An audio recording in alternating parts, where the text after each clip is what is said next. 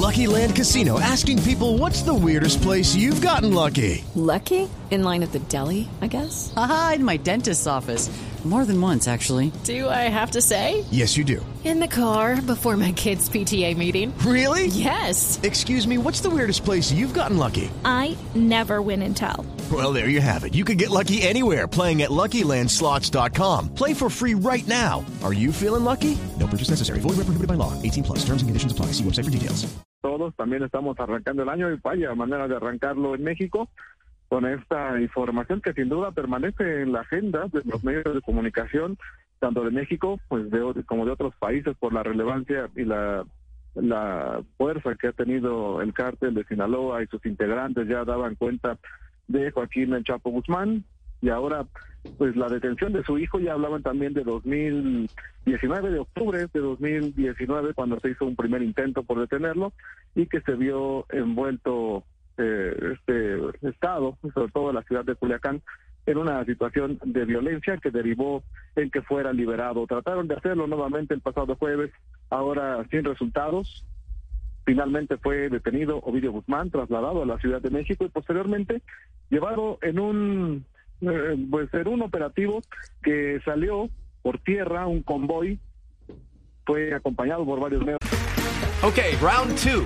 Name something that's not boring. A laundry? Ooh, a book club. Computer solitaire, huh? Ah, oh, sorry, we were looking for Chumba Casino. That's right. ChumbaCasino.com has over 100 casino style games. Join today and play for free for your chance to redeem some serious prizes. ChumbaCasino.com. No purchase necessary. Full prohibited by law. 18 plus terms and conditions apply. See website for details. De comunicación, pero básicamente se trataba de un señuelo porque posteriormente llegó un helicóptero que lo trasladó por aire al penal del altiplano, que está, digamos, en vehículo aproximadamente a hora y media, dos horas de la capital mexicana, eh, hacia el Estado de México, que es una entidad vecina. Ahí fue trasladado Ovidio Guzmán. Ya daban cuenta también que es la misma cárcel, el Centro Federal de Readaptación Social número uno Altiplano, de donde se fugó Joaquín Chapo Guzmán. Aquel 11 de julio del 2015, por la noche, fue cuando él sale a través de un túnel de manera espectacular, de manera prácticamente peliculesca, ¿no? Exactamente, sí, esa imagen está, eh, por supuesto, esa fue una noticia que a todos nos sorprendió mucho, esa fuga del Chapo Guzmán, pero ahora también nos sorprende eh, que por qué en 2019 el gobierno se vio, digamos, obligado, según sus, sus propias palabras, a soltar a, este muchacho, a Ovidio, y esta vez sí se da esa captura. No sé si hay muchas suspicacias al respecto en, dentro de México. Hay suspicacias y se ha mencionado mucho, incluso el propio presidente ha negado que eh, hubiera intervención o que hayan participado eh, personal de Estados Unidos en esta captura o que hayan tenido alguna alguna participación. Y, y esto también llama la atención porque el próximo bueno por la tarde eh, este domingo estará aterrizando Joe Biden en el aeropuerto Felipe Ángeles de Santa Lucía un aeropuerto que construyó precisamente Andrés Manuel López Obrador bajo su administración, que eh, está llamado a ser el nuevo aeropuerto de la Ciudad de México. Y ahí estará aterrizando este domingo por la tarde Joe Biden y se reunirán mañana lunes. Estarán sosteniendo una reunión y se mencionó mucho que si era pues alguna especie de, ofrenda o de trofeo que estaría entregando Andrés Manuel López Obrador a Joe Biden por motivo de esta visita y también pues, mencionar que el peso que ha cargado desde aquel 2019 hasta hoy con haber eh, tenido ese operativo, un operativo fallido, en el cual seguramente no esperaban una reacción de este tipo, porque incluso ya la detención de Joaquín Guzmán lo era, eh, en algunas ocasiones habían sido precisamente en Sinaloa y no se había dado una situación de este tipo.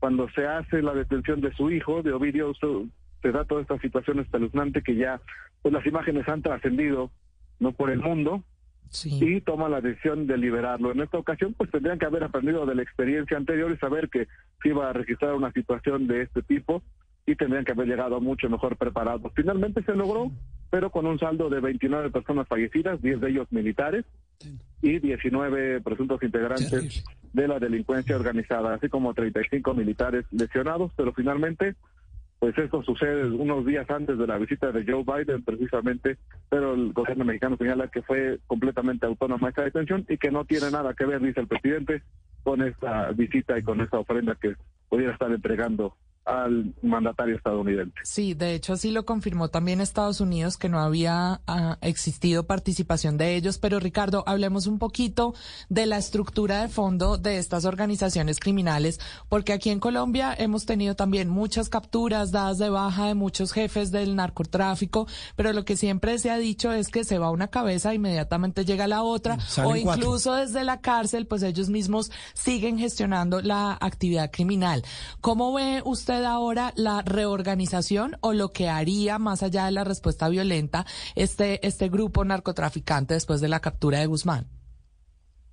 Hay varias figuras del cártel de Sinaloa que permanecen todavía eh, operando. Podría ser una de ellas y muy visible y hegemónica también, la de Ismael El Mayo Zambada. Sí que fue socio de Chapo Guzmán durante muchos años y que es quizá la figura más fuerte, emblemática y operativamente la más fuerte que tendría el cártel de Sinaloa. Por otro lado, también eh, hay otras otros hermanos, incluso hay que mencionarlo, de eh, Ovidio Guzmán López. Ovidio, eh, el ICE, la Oficina de Control de Aduanas, en la recompensa que ofrece de 5 millones de dólares por su captura, lo pone como un miembro muy importante de la estructura, un miembro operativo de alto rango de la estructura del cártel de Sinaloa junto a su hermano Joaquín. Ahí lo requiere una corte de, del distrito de Columbus, tanto a él como a su hermano Joaquín. Son los hermanos Guzmán López, porque hay que recordar que ellos son parte de un matrimonio que tuvo Joaquín el Chapo Guzmán, y es, son Guzmán López, y por el otro lado están los llamados Chapitos, que son los hermanos Jesús Alfredo e Iván Archibaldo Guzmán Salazar, mm. y que todos ellos son parte de esa herencia de, del imperio de Joaquín Guzmán Loera hacia sus hijos. Detienen a Ovidio, pero todavía hay más hijos de él y sin duda pues también está la figura de Ismael El Mayo Zambada, que es la figura hegemónica del cártel de Sinaloa, que bueno, pues es bien conocida la relación que han tenido algunos eh, narcotraficantes mexicanos, precisamente como ustedes lo decían, con narcotraficantes colombianos por esta zona de Sinaloa, para explicarle un poco a la gente que no está tan relacionada con este tema, pues comentar que pues de Sinaloa han salido figuras como precisamente la de Ismael Mayo Zambada, la de Joaquín Chapo Guzmán, la de Juan José Esparragosa Moreno Lo Azul, ¿no? Caro Quintero, Rafael Caro Quintero, en fin, e, el tema, el eh, tema es hermanos Beltrán Leiva, ¿no? Exactamente, eso le iba a decir yo, eh, Ricardo. Hablamos con Ricardo Torres, periodista de la Fuerza Informativa Azteca. Eh, eso que usted nos cuenta es una radiografía muy similar, le decía Juliana, nuestra compañera, de lo que vivimos aquí en Colombia hace muchísimas décadas. Pero, ¿cómo es, Ricardo? Usted, ha ido a Culiacán? ¿Le sí, sí, sí. ¿Le ha tocado ir a hacer coberturas? Hemos estado en esta ciudad en diversas ocasiones Sí. Y también pues comentar que pues es una cultura toda la que se vive en este estado. Eh, es que le iba a preguntar, Ricardo. región de México. Déjeme preguntarle, eh, em, eh, ¿cómo es cubrir lo que pasa en Culiacán. Es, que veíamos esto, disparos a un avión, a un Boeing, veíamos disparos con, eh, ¿cómo se llama esta cosa? Yo no soy experto, punto 50, que es una ametralladora de larga distancia, a los helicópteros militares, eh, carros con gente armada con fusiles. ¿Cómo cubre uno una situación de esas? Pues es, digo, la verdad complicado. Ayer las personas que estuvieron en este punto, pues en la medida de lo posible fueron recuperando lo que fue el rastro de toda esta destrucción. las imágenes que circularon, pues básicamente fueron de celulares de personas que estuvieron en estos puntos, incluso algunos quizá integrantes de las fuerzas de seguridad, ¿no? Personas que pudieron percatarse de, esta, de estas imágenes, la mayoría eran de celulares y la mayoría de lo que recogieron los medios de comunicación, pues era a la distancia o posterior a los hechos y pues con mucha precaución. Comentar que yo estuve eh, en el año 2009 cuando fue eh, cuando abatieron a Arturo Beltrán Leiva en un operativo muy famoso en Cuernavaca, una operación que llevó a cabo la Marina en una balacera que duró aproximadamente dos horas. ¿No? en esta en esta zona y que terminó terminaron abatiendo a Arturo Beltrán Leiva y pues sin duda pues hay que tener pues muchas precauciones y en la medida de lo posible pues acercarse hacia, hacia donde está la nota pero pues igual que me imagino que pasará en Colombia claro. Pues, aparentemente las cosas transcurren en, calma no las ciudades aparentemente viven cierta tranquilidad pero en segundos se desata alguna balacera en algún punto con alguna ejecución y queda hecho un desastre donde aparentemente las cosas transcurrían en calma.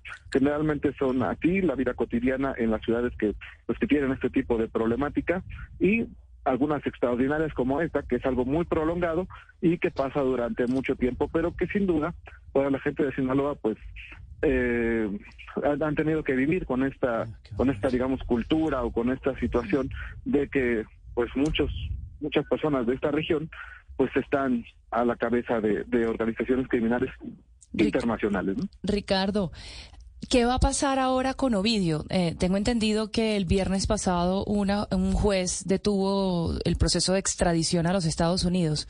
¿Va a pagar cuentas primero en México, luego será extraditado? ¿Qué va a pasar con él? Ah, es importante puntualizarlo.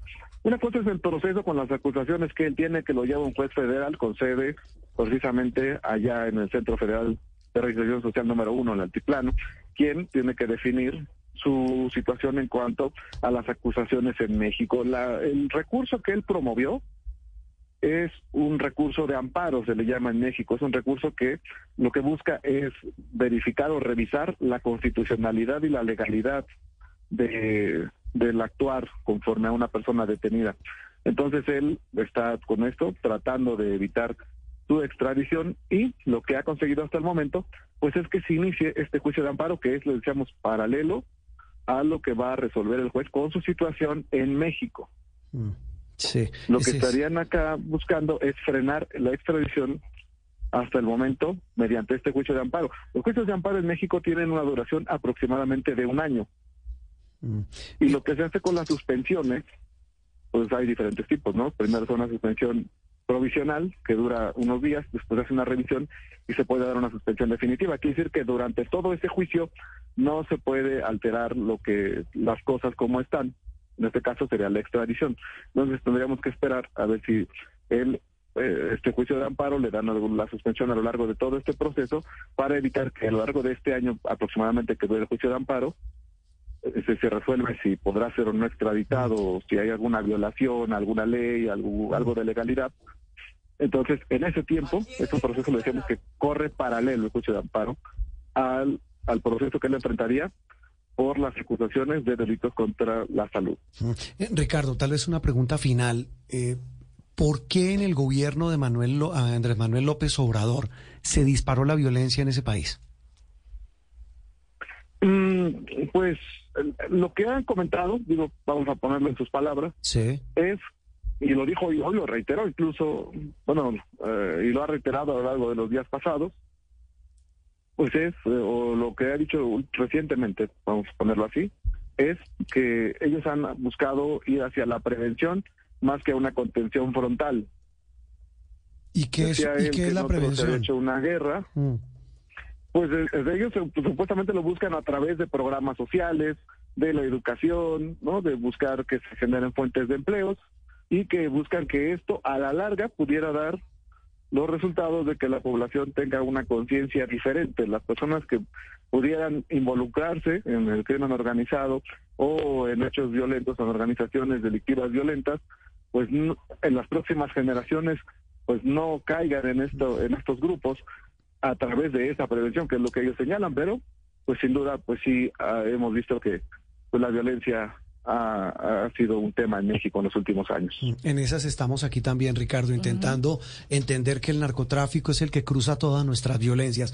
Pues Ricardo, un abrazo, mil gracias, eh, un gusto, un abrazo, de, repito, y una solidaridad desde Colombia, que país que tiene realidades similares. Alguien dirá, hagamos la comparación, el tema no es ese, pero sí tenemos problemas muy similares de violencia, de intimidación en regiones. Lo que dice Ricardo es muy cierto. Aquí hay varias zonas de Colombia donde incluso hay una influencia enorme del cartel de Sinaloa. Estamos hablando en el departamento de Nariño, en el Cauca, en el Catatumbo, porque pues es un negocio y todo atravesado por el infernal negocio del narcotráfico. Ricardo, un gran abrazo desde Colombia.